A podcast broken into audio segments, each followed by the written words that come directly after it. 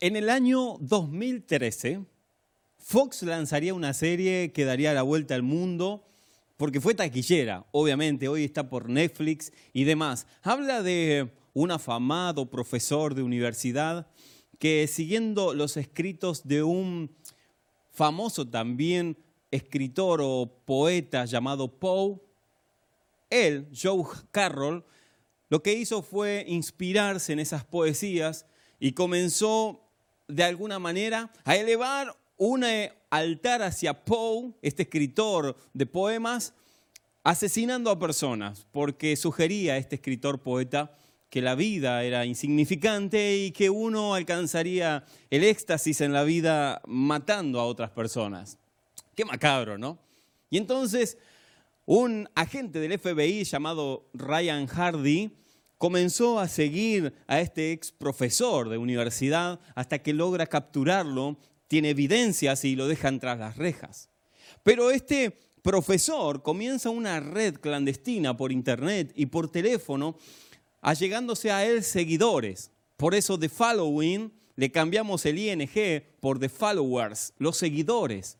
Y los seguidores comenzaron a hacer todo lo que su amo desde la cárcel o este profesor de universidad les ordenaba que hacía.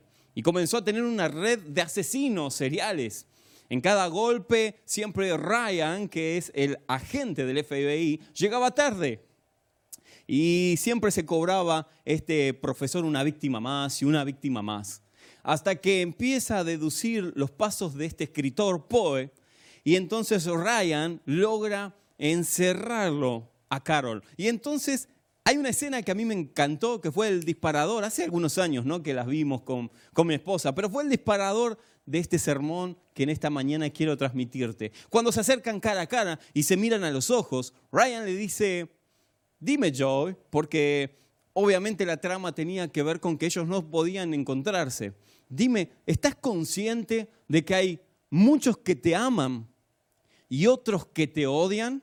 Porque obviamente la sociedad se había levantado en contra de este profesor. Su nombre estaba por todos lados, los seguidores lo habían sacado de la cárcel, eh, era un prófugo. Y cuando se pudieron encontrar luego de varios asesinatos más, entonces se miran cara a cara y él le dice, ¿estás consciente de que hay muchos seguidores que te aman y otros que te odian? Y entonces Joe le dice esta frase, sea que me amen o sea que me odien, al fin y al cabo son seguidores. Esto es una ficción solamente. Obviamente, está llevado al cine o a, las series de Netflix o a las plataformas de Fox. Pero la realidad es que si vamos a la vida real, también encontramos esta misma disyuntiva que sugiere hasta el día de hoy adeptos, seguidores. Muchos le aman a este, a este prócer y siguen sus pasos. Hasta la muerte pueden ir a causa de su amor y otros le odian. Damas y caballeros, es precioso en esta mañana poder presentarles a quien colgó en un madero hace más de dos mil años atrás y que hoy tiene adeptos, tantos que le aman y pueden dar su vida y otros que le odian y quieren extinguir el Evangelio. Estoy hablando de Jesús, el Nazareno, Estoy hablando de nuestro rey, quien nos salvó, quien nos dio una identidad, como hablamos la semana pasada, que nos hizo alguien con propósito. A cada uno de nosotros nos dio una identidad y nos dio un propósito. De él muchos se burlan. De hecho, muchos quieren erradicar el cristianismo en la tierra. Ya vemos miles y millones de personas que le amamos y estamos dispuestos a dar nuestra vida por Él, por Jesús, por quien colgó en un madero hace más de dos mil años atrás y hoy tiene seguidores. Y como diría esta ficción o esta novela de Joe Carroll, muchos le aman, otros le odian, pero al fin y al cabo todos son seguidores. y me encanta pensar de esa manera, porque muchos hay que critican el cristianismo pero siguen siendo seguidores, porque tienen que empezar a rumiar acerca del cristianismo, cuándo nació. Una vez un ateo me dijo, quiero que me muestres evidencias, me dijo, así muy serio, quiero que me muestres evidencias. eh, arqueológicas, antropomórficas, eh, sociales, de que Jesucristo realmente eh, existió. Y yo lo miré tranquilo y le dije, no, no, no, te estás confundiendo. Yo sí creo. Ah, yo no necesito ninguna evidencia para creer. El que no cree sos vos. El ateo sos vos. Así que vos me tendrías que dar a mí explicaciones científicas, antropomórficas, históricas de que Jesús realmente no existió. Porque damas y caballeros, es el único que marcó la historia en un antes y un después. Antes de Cristo y después de Cristo. Nadie, nadie, nadie, nadie que se haya levantado, por más famoso que sea, pudo hacer lo que hizo el nombre de Jesús en la historia. La marcó, la partió. Es antes de Cristo y después de Cristo. Y no hay nadie en la tierra que haya hecho tal, semejanza, o, no hay nadie que haya hecho tal, eh, ningún prócer ni ninguna persona que haya hecho tal travesía. Él marcó, él fue el único que marcó la historia. Entonces, cuando hay ateos que son razonables y otros que no saben ni por qué son ateos, eh, detractores, politeístas, que tienen muchos dioses, y a veces son solamente detractores del Evangelio, nada más, por ser detractores, pero ni saben por qué lo son. Pero algunos le aman y otros le aborrecen, pero todos, todos, todos en la tierra son seguidores de aquel madero o de quien colgó en aquel madero. Por eso las escrituras señalan que algún día toda rodilla se doblará en el cielo, en la tierra y debajo de la tierra, ante el nombre de Jesús. Y todos, damas y caballeros, serán seguidores, sea que terminen en el infierno o sea que partan al cielo eterno, todos van a escuchar el nombre de Jesús. Así que en esta mañana te quiero hablar de Él. Te quiero hablar en realidad de los seguidores, de nosotros, de sus seguidores, de los que estamos dispuestos a dar nuestra vida por Él y que a veces con tanto afán de, seguirlo y adorarlo y, agradarle, nos, se nos ha pervertido la imagen real de Jesús.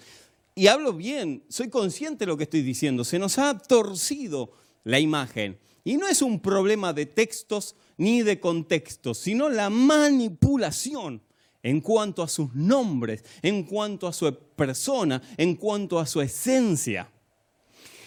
Hay un seguidor que se paró en un microestadio ante miles y miles de personas y tuvo que disertar, porque cuando él se paró delante de las personas, reconoció dos cosas. Uno, que eran religiosos.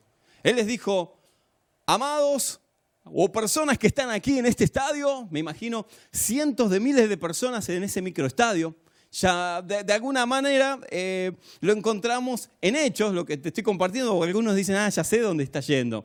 Y él estaba en un aerópago y estaba disertando acerca de los dioses que ellos tenían. Y miren, no los confrontó, le dijo, yo sé que ustedes son muy creyentes, ustedes tienen Dios para todo el Dios de la suegra, el Dios del mercado, el Dios de las finanzas, el Dios que los protege, el Dios que, no sé, hace descender este, bestias del cielo. Dios para todo tienen ustedes. Dios para comer, Dios para beber, Dios para... Para todo tienen un pretexto de adorar a algún Dios. Y hay uno he visto cuando he paseado por la ciudad que dice al Dios sin nombre y lo adoran. O sea, no tienen ni idea quién es, pero ellos adoran al Dios sin nombre.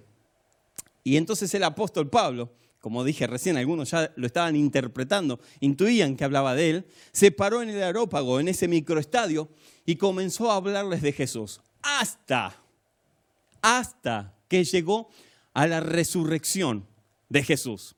Y dice las escrituras así en Hechos 17:32, cuando la gente oyó que Jesús había muerto y resucitado, algunos comenzaron a burlarse de Pablo, pero otros dijeron, mejor háblanos de esto otro día. Verso 33, Pablo salió de ahí, pero algunos creyeron en Jesús y se fueron con Pablo. Acá vemos tres grupos de personas en las escrituras. Los burladores, los desinteresados y los transformados. Una vez más, los burladores, los desinteresados y los transformados. Los burladores cuando llegaron al momento de que Pablo les explicaba de que Jesús había resucitado y empezaron a, desvirtuar la verdad que Pablo decía. ¿Cómo va a resucitar una persona? Eso sería un milagro. Entonces empezaron a disminuir el poder de Dios diciendo, no, no, este es un loco, este está hablando cualquier cosa, ¿cómo van a haber milagros de resurrección? Nosotros sabemos que los cuerpos no resucitan. Así que se empezaron a burlar como diciendo, este está loco, esto no es de Dios, esto no es al Dios que adoramos nosotros sin nombre. Hoy en día, dentro de nuestras iglesias, a veces se desvirtúa tanto la imagen que algunos comienzan a burlarse. Es fácil reconocer a los que se burlan, porque los que se burlan de la palabra de Dios o, los que se burlan de las imágenes que ah, de alguna manera nosotros transmitimos en esencia de lo que es Dios, comienzan a decir, no, no, eso, cuando cae el Espíritu Santo empiezan, no, no, eso, yo no creo en eso, porque eso lo están haciendo mentalmente, ellos se manipulan. Cristianos estoy hablando, o mejor dicho, creyentes, que empiezan a burlarse, no, ese no está tocado por Dios, ese lo está haciendo mentalmente, ese lo están manipulando haciendo que el poder del Espíritu Santo se, reduzca a solamente una manipulación mental. Una locura, que es un don divino. El Espíritu Santo cuando desciende sobre nosotros, no hay manera de que nosotros lo podamos de alguna manera manipular a Él. No podemos manipular al Espíritu Santo. Es como pensar de que de alguna manera yo puedo controlar el ecosistema. es una locura. Yo no puedo controlar el poder de Dios. Obviamente si es en orden, Obviamente que sí, uno lo debe de hacer decentemente, pero cuando viene el poder del Espíritu Santo y uno se conecta con Dios en la intimidad de tu casa o donde estés, en lo íntimo, hay sentimientos, hay lenguas, hay cosas que fluyen de la manifestación de su poder. ¿Me explico? Pero muchos dentro de la iglesia se jactan de que de poder burlarse de aquellos de aquellas manifestaciones. Quiero dar gracias a Dios porque Dios pudo suplir no, esa es mentira, ¿qué Dios te va a suplir? Y empiezan a criticar no solamente el mover de Dios como seguidor, sino también al Dios que provocó esa multiplicación. Porque no están en el Espíritu, porque no entienden de alguna manera.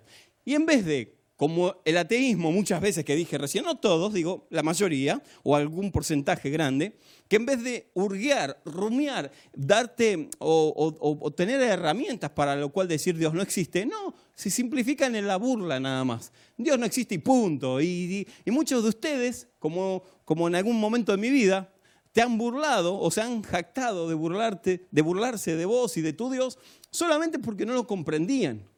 Y dentro de las iglesias, cuando desciende el Espíritu Santo, cuando hay un mover genuino, estoy hablando cuando el aceite del cielo desciende y uno lo percibe, lo siente.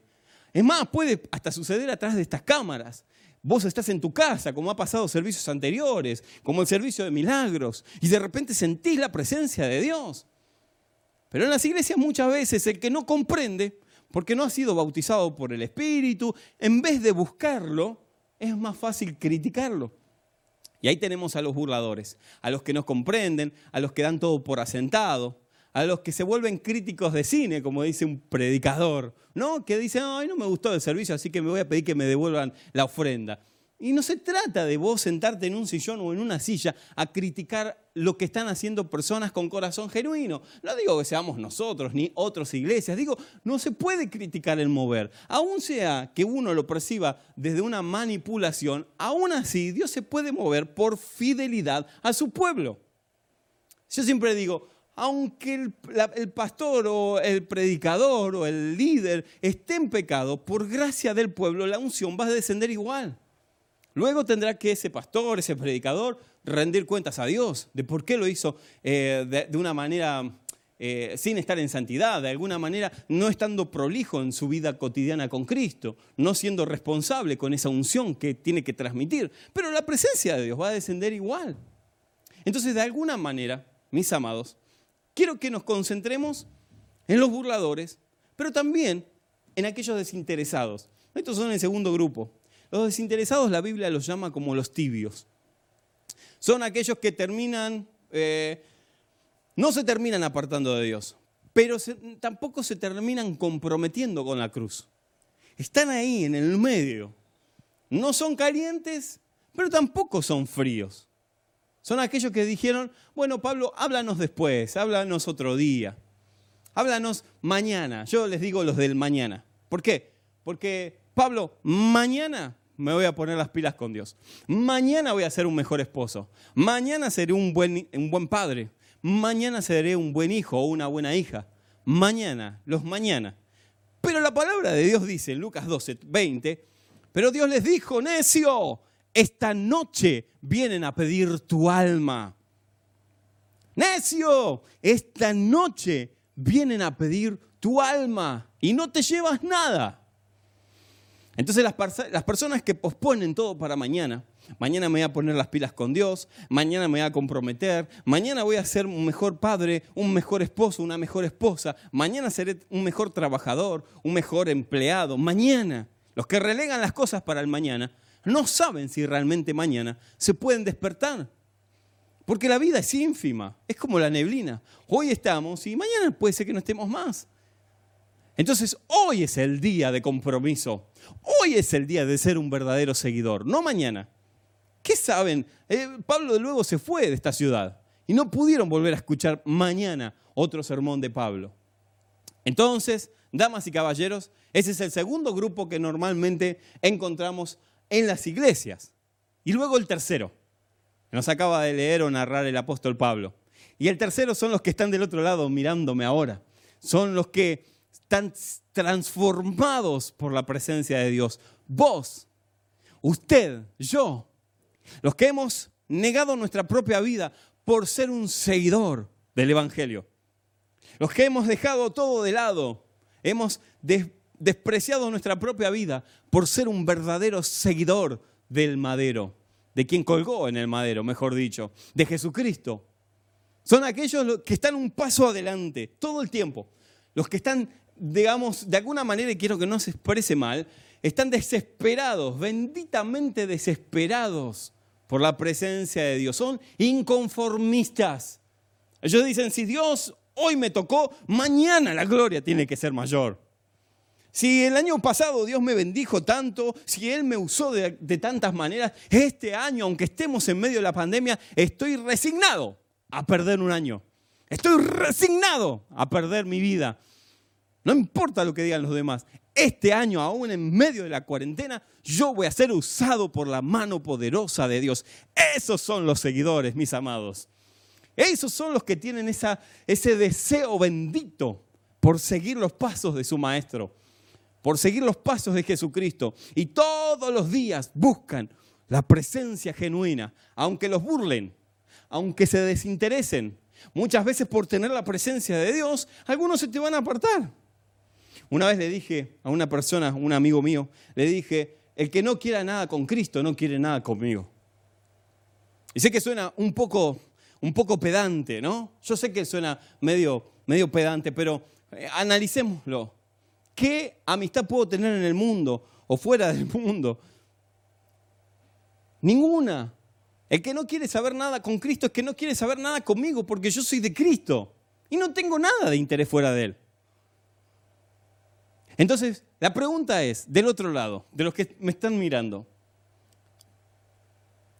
muchas veces vas a sentirte solo porque seguir al madero o a Cristo del madero te va a hacer que algunos se burlen de vos, de usted, de ti. Porque tengo que hablar neutro también, porque ahora salimos de, Argentina, así que hay que hablar neutro.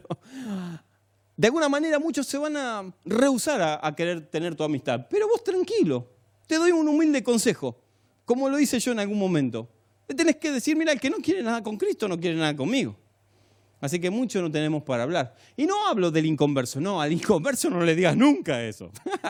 al inconverso lo tenés que ganar. Yo estoy hablando de los religiosos. ¿Se entiende la diferencia? Vuelvo a repetirlo por si alguno me, me, expresé mal, y no es que entendió mal, porque ustedes no entienden mal, yo me expresé mal. Si algún religioso te dice, uh, vos estás fanatizado ya con Cristo. Todo el tiempo me hablas de Jesús, vamos a hablar de, otras cosas. Decirle, bueno, el que no, que no quieras vos saber nada con Cristo no significa que yo no quiera saber nada con Cristo. El que no quiere saber nada con Cristo no quiere saber nada conmigo. Y el que quiere de Cristo quiere algo conmigo. Porque soy un, un seguidor. Ahora, el inconverso, no, obviamente, al inconverso debemos captar su atención y transmitirle el Evangelio. Dicho esto, lo digo porque la religión, y fue algo que la semana pasada me, dijeron, no lo había visto de esa manera, qué luz que trajo, qué... La verdad es que yo mm, amo cuando alguien me dice, de alguna manera Dios abrió mis ojos, de alguna manera el Espíritu Santo me hizo comprender algo que para mí era era verdad, pero no cuadraba con el sistema religioso. Y ahora tengo paz de que es así. Así que a mí me encanta sacar cargas. me encanta liberar a, mis amados, a mis amigos, a mis hermanos en Cristo de cargas de la religión. Lo que pasa es que, dicho esto, quiero explicarte por qué muchas veces tenemos imágenes de Dios y no son las correctas, aunque sus nombres son correctos. Nos basamos en el libro de Salmo para hablar que Él es el él es el león de la tribu de Judá o Él es el director de los ejércitos celestiales. Él es el que pelea nuestras batallas. Y no está mal. Digo, no está mal. Es correctísimo. El tema es cuando hacemos a eso Dios. Voy a explicarlo de esta manera para que me, dé a explicar correctamente. Jehová gire o Jehová Jiré, como decimos nosotros, significa Jehová provee. Pero no te puedes acercar a Dios como el proveedor, porque ese es un nombre de Dios. El león de la tribu de Judá es la imagen de quién es Él. Realmente Él no es un león, es el león de la tribu de Judá. Si nos pusiéramos en contexto, entenderíamos por qué Él se dio a conocer como el león de la tribu de Judá. Miren otro nombre que, nos eh, que Él se nos ha revelado, pero lo hemos tomado como el Dios de eso. Jehová, fuerte y valiente. Jehová, el que mía es la venganza, dice Dios. Y entonces decimos, ah, Él es la venganza. Él es el que nos venga. Y entonces nos acercamos como el vengador. Cuando nos acercamos a su trono, vamos con miedo. Miren, otro de los títulos que me vienen a la mente, y yo podría estar horas hablando, no están más los nombres, vuelvo a repetirlo, por si alguien se acaba de conectar. Y digo, no están mal los nombres, lo malo es cómo se torcieron y se hicieron de eso las imágenes. Él es el Dios de la ira. ¿Cuántas veces escuchamos que Él, está irado con su pueblo o con, con la tierra? Y entonces nosotros vamos a su presencia medio con miedo, Señor, ¿será que estás hoy enojado conmigo? Ah, y si, te mandaste una macana, ni te acerques, porque, escuchen esta, soy fuego consumidor. ¡Ah! Ay, no sé si te estás riendo, pero perdón. Yo, a mí me da gracia porque yo crecí con esa imagen de que si cometes un pecado, ojo, que eres fuego consumidor. ¡Ah! Y falta esa. ¿Es mentira Tospar? No, no es mentira. Realmente Él es fuego consumidor.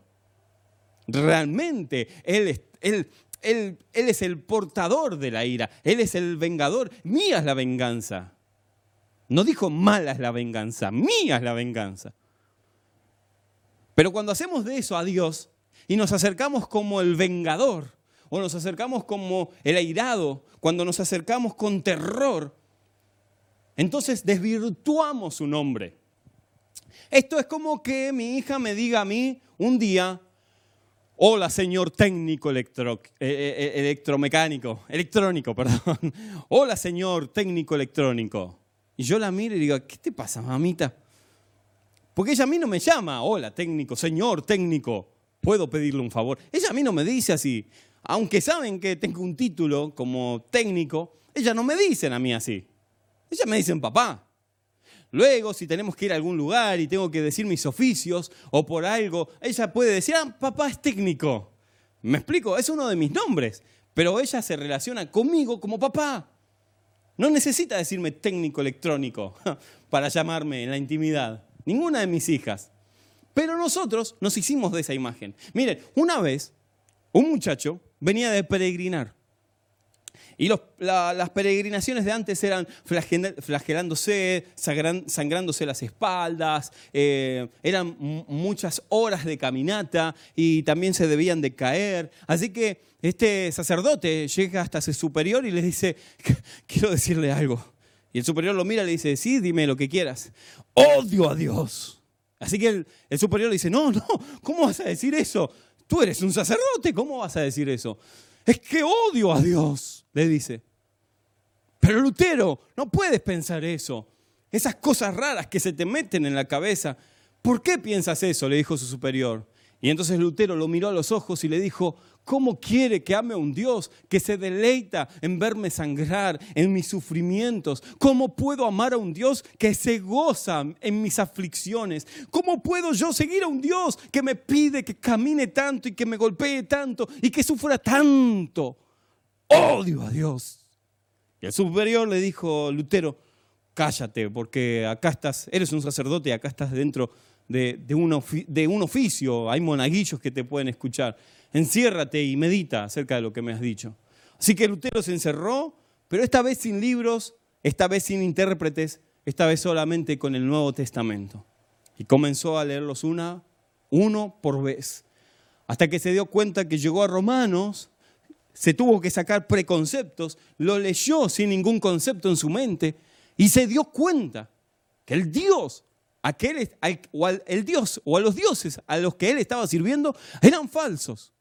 Que el verdadero Dios de las Escrituras era aquel que tenía gracia con Lutero, era aquel que lo abrazaba, era aquel que decía, no quiero sacrificios, quiero tu corazón. Y llegó al Juan 3:16, uno de los libros que nosotros más amamos de los evangelistas, y leyó, tanto te amé, Lutero, que di a mi propio hijo por amor a ti. Y su mente se disparó y empezó a protestar en cuanto a las leyes de los monaguillos y de los sacerdotes. Y le decían, este es un sacerdote protestante. Y entonces agarró, escribió varias, varias versiones de la palabra o varios versículos, varios capítulos, los colgó en un castillo, los clavó y toda persona podía ver y leer e interpretar lo que las sagradas escrituras decían. Y entonces comenzó a tener seguidores y le decían, este es un protestante y los que lo siguen también son protestantes. Y damas y caballeros, llegamos a hoy porque un hombre Decidió derrocar a todos los ídolos que tenía en su mente con nombres que lo habían torcido. Y decidió seguir al verdadero Dios de las Escrituras. Y gracias a Él hoy somos miles y millones que seguimos protestando. No te dejes de protestar. Si tenemos que protestar con el sistema, bienvenidos, escuadrones del ejército, somos protestantes. Por eso hoy somos libres. Pero no pueden volver a cambiar el nombre de Dios. No nos, no nos pueden volver a, a pervertir sus nombres y a manipularnos atrás de sus nombres. Ojo que él es fuego consumidor. Y si te mandas una, no vas a durar ni un segundo. Él está irado con tu, con tu, vida. Él está irado con lo que hiciste. Él está enojado. es un Dios fastidiado. Y volvemos de nuevo a la reforma. Y volvemos de nuevo como Lutero a flagelarnos porque hemos tropezado. No digo que debemos andar pecando. No, esta no es la licencia típica del que quiere solamente un pretexto para andar pecando. Soy un insistente en lo que digo y yo amo a mi esposa. Y tengo, tengo temor de, descuidarla, tengo temor de, de romper su corazón. Pero no soy un hombre perfecto. Y ella sabe que soy medio cabezón y que a veces me dice, Marcos, por acá. No, no, vamos a presionar. Marcos, por acá. Y que me equivoco muchas veces. Pero la amo tanto que lucho todos los días por no dañar su corazón. Así es con nuestro Padre Celestial. Así es con Dios. Pero eso no significa de ninguna manera que luego tomen uno de sus nombres para manipular a las personas. Y que tengas que ir así, Señor, hoy te fallé, seguro no puedo entrar a tu presencia porque estoy en pecado. No es así. La religión ha desvirtuado los verdaderos nombres de Dios.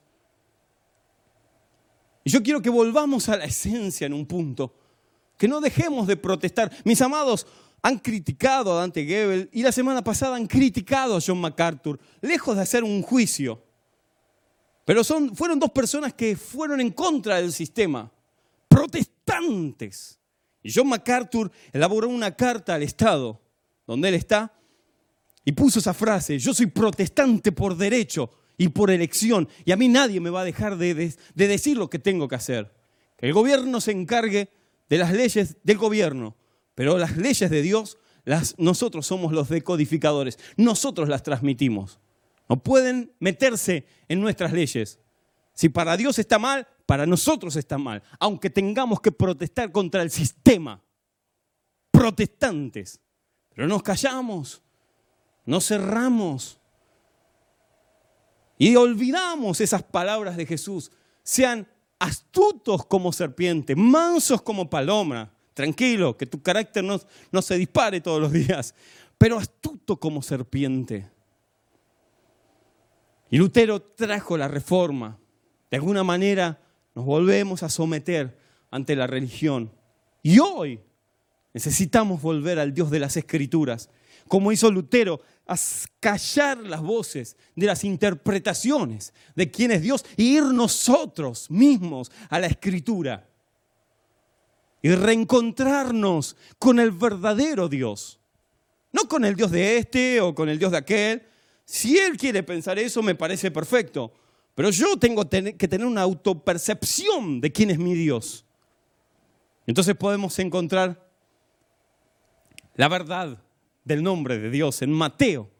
Porque podemos hablar de los profetas, podemos hablar de los jueces, podemos hablar de los apóstoles, podemos hablar de los seguidores, pero nunca la palabra tendrá tal importancia como aquel que colgó en un madero. Sus palabras no pueden ser condicionadas por nada ni por nadie. A Él debemos escuchar siempre. No podemos torcer ni una tilde de lo que Él dijo. Estoy hablando de Jesucristo. Y Él dio, redujo todos los nombres y nos lo entregó en uno solo. Y dijo, yo soy esto, yo soy lo otro, muy bien, pero ustedes, mis seguidores, se van a referir a nosotros de esta manera. Y enseñó a sus discípulos a orar y les dijo, así oraréis, Padre nuestro. Padre nuestro. ¿Por qué hay seguidores que lo odian? ¿Por qué hay seguidores que se, se burlan? ¿Por qué hay seguidores que desprecian? Porque no saben quién es Dios. Lo ven bajo la óptica de los nombres y no se concentran en quién es. Jesús dijo, y oraréis así, Padre nuestro. Quiero que lo digas desde tu casa. Él es tu Padre. Él es mi Padre. ¿Y cómo te referís a Dios? Como mi papá como el Aba Padre, como el papito querido. Yo siempre digo, con Nati tenemos diferentes formas de llamarnos en público. Cuando estamos comiendo entre amigos, cuando estamos este, con nuestras hijas, cuando... Pero cuando cerramos la habitación, cuando cerramos la habitación, ahí hay nombres que no los puedo reproducir ahora. Mi Tarzán. No le digo Michita, obviamente, por razones lógicas, pero son nombres que nos guardamos en nuestra intimidad, que no competen al afuera, porque ahí es donde somos uno. Ahí es donde podemos hermanarnos y las cosas más hermosas afloran en esa intimidad que tenemos. Con Dios sucede lo mismo. ¿Quieres predicarle a un inconverso? Háblale del Dios de, que, que, es un guerrero, háblale del Dios que provee, háblale del Dios. Pero cuando tú te quieras referir a Dios en tu intimidad, no vengas a Él como estos nombres. Y yo sé que estoy reventando, quién sabe, la conciencia de algunos cristianos. Y perdón, ¿no? no es mi intención molestarte, pero sí es mi intención redefinir quién es Dios para nosotros. Y entonces tengo que hacer mención a nuestra vida cotidiana, porque muchos del otro lado son papás al igual que yo. Muchas son mamás al igual que yo. Y quién sabe, los que no todavía van a hacerlo dentro de poco. Así que te quiero enseñar esto o te quiero recordar esto. Tus hijos a vos te llaman papá como sea, señor, papá, papá, papito, pero ellos no cambian ese nombre. No te dicen, hola Alfredo, hola Marcos, hola eh, Verónica, hola. No, no, te llaman como papá. Hasta delante de los amigos también te siguen diciendo papá. Por una cuestión lógica, porque hay sangre de por medio, porque comparten contigo todos los días. Y entonces hay una hermandad. Ahora, qué locura sería que de repente venga mi hija menor y me diga, no sé, papá, el otro día quería unas pastillas de miel. Así que me dijo, me llamó por teléfono, yo a, cualquiera de mis hijas, a cualquier hora las atiendo, no importa lo que esté haciendo. A mi esposa, mis hijas tienen las 24 horas el teléfono abierto para ellas. Así que me llama, yo dije, ¿qué pasó? Porque me llamó desde el teléfono de mi señora y era mi hija menor que me dice, papá, quiero pastillas de miel porque no sé qué le tenía en la garganta, ya quería pastilla de miel. Así que me dijo, papá, tráeme pastilla de miel. Eh, bueno, hija, está bien, no hay problema. ¿Qué sucedería si el mismo planteo que te acabo de hacer sucede pero a las 5 de la mañana? Y ella prendiera la luz y dijera, oh Padre mío técnico electrónico, quiero pedirte si tienes bien a comprarme en este día unas pastillas de miel. Comprenderé que si no es tu voluntad para mi cuerpecito que es tan chico, entonces entenderé que si no es tu voluntad directiva, objetiva, ministrativa, tantas, tantas voluntades de Dios tenemos, ¿no? Me recoderé y me iré sigilosamente de tu habitación sin molestarte. Oh, no, no, ¿qué, qué sonsa que soy? ¿Cómo te voy a entrar pidiendo? No, no, perdón, mejor te voy a entrar cantando. Así que a las 5 de la mañana prende la luz, abre la puerta y dice, te amo mi papá. y después de adorar un rato a mi nombre, me dice, quiero unas pastillas, papá. O que yo diga, no, no, qué, torpe que soy, ¿cómo voy a entrar cantando? No, no, te quiero pedir perdón, papá, porque seguro que hoy voy a fallarte, así que, y quiero unas pastillas, no sé si es tu voluntad. Yo miraría a mi esposa y diría, amor, algo no está funcionando con nuestra hija. Porque es lógico que nosotros no permitiríamos eso bajo ninguna circunstancia. Le diríamos, mamita, ¿qué crees? Quiero pastilla, papá, listo, punto. Ya sé que quiere pastilla. Después veo si puedo comprarlas o no. Nosotros, que somos padres normales, naturales, damos buenas dádivas a nuestros hijos, ¿cuánto más tu Padre que está en los cielos? Lo que pasa es que tenemos desvirtuado el nombre de Dios. ¿Cuál es el verdadero nombre en este tiempo? Padre nuestro. ¿Cuál? Padre nuestro. Y te quiero decir una cosa, y voy a mirar a esta cámara. Te quiero decir una cosa, si el Dios a quien tú sigues es un Dios que se goza en verte sufrir, derrócalo. Si el Dios a que estás siguiendo y sirviendo se, se fascina, le gusta, encuentra deleite en verte en enfermedad o en verte en sufrimiento o que te flageles, entonces derrócalo. Porque no es el Dios de las escrituras. Si el Dios al quien tú amas le encanta verte humillado, rogándole, arrastrada o arrastrado en el piso, no es el Dios de la escritura. Porque Jesús nos dio identidad y dijo, a nosotros se nos van a referir como Padre nuestro, al Dios eterno se van a referir como el Padre nuestro. Y ahí es donde encontramos la verdadera libertad. Ahí es donde nuestro corazón encuentra el bálsamo.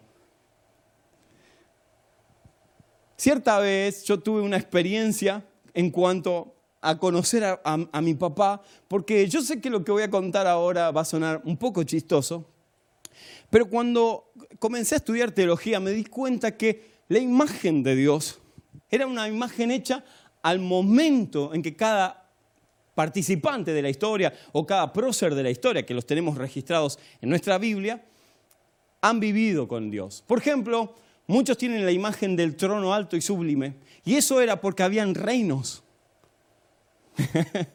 Eso era porque uno entraba a la presencia del rey y se veía el trono y alguien, el hijo sentado a la diestra y estaban los sirvientes eh, y había todo un protocolo para entrar. Pero si hoy tuvieras que ir a encontrarte con un presidente, ¿cómo te encontrarías con él? ¿Tendría un trono, una alfombra roja? ¿Entrarías así? No, el presidente seguramente estará detrás de un escritorio con una hermosa oficina llena de libros y de cuadros y con sus guardaespaldas, obviamente, y tú entrarías y te sentarías a dialogar con el presidente de la nación. ¿Cuál es, Marcos, tu imagen de Dios? Bueno, mi imagen es esa hace varios años. Yo todas las mañanas tengo una cita muy especial con mi padre. Y él me atiende a cualquier hora. Esto no es que lo interrumpo todo el tiempo, digo que él, yo sé que su teléfono está abierto todo el día para mí, como el mío con mis hijas. Entonces todas las mañanas tengo una cita muy especial donde yo entro, golpeo su oficina. Yo sé que se estarán matando de risas varios, pero tengo que ser genuino, tengo que ser sincero en mi imagen. Así que él cuando me ve llegar me abraza feliz y me dice, toma asiento, vamos a charlar un rato. Y él está en su escritorio de oro tiene un montón de imágenes atrás en su oficina, cuando abrió el Mar Rojo, cuando David venció a Goliat, eh, la imagen de su hijo en la cruz, luego la resurrección, la iglesia hoy en día, y hay un montón de cuadritos que llevan millones y millones de nombres. Y entre tantos cuadritos está el mío, Marcos Bustos. Así que yo estoy orgulloso porque mi nombre está en su oficina. Y si mi nombre está en su oficina, entonces él tiene tiempo para charlar con su hijo. Esto es maravilloso porque tu nombre, dice la palabra, está en, su libro que él escribió. Y si tu nombre está entonces en su libro, puedes acceder a tu papá en cualquier momento. Porque él, él es tu padre, tu padre, tu padre, tu padre. Él es tu padre. Y no hay nada que cambie eso. Quiero cerrar con esto. A mí me motiva. A mí me motiva poder eh, sacar, eh, eh, sacar influencias que nosotros hemos traído por la religión y poder movernos como hijos de Dios. Si yo llegara, mi, cabeza va a full, si yo llegara un día al hall del edificio donde vivo y de repente veo una niña ahí durmiendo con una frazadita tapada y me acerco sigilosamente y de repente me doy cuenta que es mi hija, Jael, la de 13 años, la más grande. Le digo, mamita, ¿qué haces acá durmiendo? ¿Por qué no subís arriba? ¿Por qué no estás en nuestra casa? ¿Por qué no entras a casa a dormir en tu cama? Y me diga ella, ay no, papá, es que no soy digna de entrar en tu presencia. ¡Wow! No, papá, no soy digna de entrar en tu casa. ¡Ah! Suena re espiritual, pero es macabro. Porque que un padre se deleite en ver a su hijo fuera de su casa es lo más triste que puede existir. O mejor aún, que estemos por cenar y no encuentro a mi hija. ¿Dónde está Jael? ¿Dónde está Jael? Estamos a la mesa, estamos por comer y de repente pateo algo bajo, abajo de la mesa, levanto el mantel y está escondida ahí. Digo, mamita, ¿qué haces ahí? ¿Por qué no venís a comer? No, papá, es que no soy digna de comer a tu mesa. Ah. Pero nos hicimos esos rollos no somos dignos de participar de la cena del Señor, porque nos dijeron por un texto de Pablo, sacado de contexto, que el que tenga pecado que no puede, no comer. Y entonces hacemos, miren lo, que, miren lo que les voy a decir, hacemos que la presencia de Dios se reduzca a no tener poder que tu pecado es más poderoso que la sangre de Cristo, por eso no puedes participar. Mientras la cena del Señor es la invitación a que pueda ser lavado por la sangre de Cristo, justamente lo contrario que a lo que nos enseñaron. Judas estaba sentado ahí. Mis amados, Judas estaba sentado en la última cena. Y ya tenía en su corazón el traicionar a su maestro. Sin embargo, participó de la cena. ¡Ah! Me encanta la palabra. Jesús rompe nuestros estereotipos. Judas estuvo sentado esa misma noche y Jesús no le dijo, mm, vete porque estás en pecado, no mereces mi mesa. Lo abrazó, le dio de comer pan, partió el pan y el vino. Mis amados, Cristo es otra cosa de lo que muchas veces nos imaginamos. Es más de lo que nosotros entendemos. Si nosotros, siendo padres malos, damos buenas dádivas a nuestros hijos, cuánto más nuestro Padre, tu Padre, tu Padre, tu Padre dará buenas dádivas a aquellos que se lo pidan. ¡Wow! No sé si te llena de fe esto. Quiero cerrar para que entendamos la oración más hermosa que nosotros podemos encontrar en las escrituras es Padre nuestro que estás en los, en los cielos. En Efesios 4:6 dice, un solo Dios y Padre de todos, que está en todos y que está por todos dentro. y 1 Corintios 1:3 dice, bendito sea el Dios y Padre de nuestro Señor Jesucristo. Miren lo que dice, Padre de misericordia y Dios de toda consolación, el cual nos consuela a nosotros en todas nuestras tribulaciones, para que podamos también nosotros consolar a los que están en cualquier tribulación por medio de la consolación con que nosotros somos consolados por Dios. ¿Saben por qué muchos nos consuelan? ¿Saben por qué muchos no pueden abrazar? No saben abrazar porque no sintieron el consuelo de Dios, porque le vendieron de que Dios estaba enojado. Y mis amados, alguien roto puede servir a otro roto, alguien que está enfermo puede servir a otro enfermo, alguien que estuvo en las drogas puede sacar a otro que estuvo en las drogas. Alguien que fue consolado puede consolar a otro. Pero ¿quién puede consolar si no te dejas ser consolado? ¿Cómo podés hablar de la palabra y del consuelo si no te dejas que Dios te consuele? Si tenemos esa imagen de un Dios terrorífico, medio Bin Laden, que hace que todos se maten por él. No es Dios, no es el Dios de las escrituras, no es el Dios al que nosotros seguimos. Me explico. Concluyo con la oración más genuina que tuvo Jesús en la tierra y que nos enseñó. Padre nuestro, que estás en los cielos. Eso hace que nuestra calidad de visión en cuanto a su nombre cambie por completo. ¿Desestimamos a los otros? Claro que no. Porque cuando tengas que batallar, Él es el Dios del ejército, de los ejércitos celestiales. Tu Dios, el que te defiende. Si estás bajo dificultad económica, Él es el Dios Jiré. Pero cuando vayas a intimidad, no te presentes diciéndole, Padre, tú que eres el Dios iré. ¿Vieron esas personas que, oh Señor, tú que eres Jehová, Dios del cielo y de la tierra? Hey, ahí no hay intimidad. Ahí no hay intimidad porque el que tiene intimidad todos los días con Dios se acerca y dice, Señor, estoy en crisis. Ay, necesito caramelo de menta, papá. Quiero caramelo de menta. Tiene la libertad para acceder al trono de Dios. Así que Hebreos 4:6, último texto, dice, Acerquémonos pues confiadamente al trono de la gracia para alcanzar misericordia y hallar gracias para el oportuno socorro. ¿Saben quién se puede acercar al trono de la gracia? ¿Sabe quién necesita trono de la gracia? ¿Saben quiénes? Los que están tristes, los que están angustiados, los que están en pecado, aquellos que han pifiado el blanco. Esos necesitan gracia, porque gracias, mis amados, es un regalo no merecido. Y a que no saben qué es misericordia, es no recibir lo que realmente merecíamos. Miren, estas dos actitudes, cuando un hijo se acerca al trono de Dios, se encuentra eso que merecíamos por desobedecer, no lo encontramos. Y eso que no merecíamos porque es un regalo, lo encontramos. No sé si trae luz. ¿Cambiaste alguna vez un pañal? ¿Tuviste la posibilidad de cambiar un pañal de un bebé? ¿Cuántas veces en el día un bebé hace sus cosas santas? Tres, más o menos. Ya hace mucho que, que, nosotros no cambiamos pañales, pero tres más o menos. ¿Qué pasa si está medio descompuesta o medio descompuesto ese bebé? ¿Cuántos pañales asumes en el día? Unos diez más o menos, porque cada dos minutos, ay, otra vez, ay, otra vez. La pregunta es, ¿te disgustas con el nene porque hace perdón la expresión, hace caca? No, tú lo sigues amando de la misma manera. Nada más que lo limpias, lo dejas higiénico, lo vistes y esperas al próximo cambio. Y si se vuelve a hacer, no dices, mmm, otra vez, no te cambio más, no te cambio más, que pudrite en tu caca. no, no le decís eso, porque sos un buen padre porque eso es una buena madre. ¿Cuántas veces Cristo va a cambiarnos a nosotros? Las veces que sean necesario. Siete, siete veces cae el justo y siete Dios lo levanta. ¿Hasta cuándo, Marco? Y hasta que tengas una edad razonable y puedas ir al baño solo.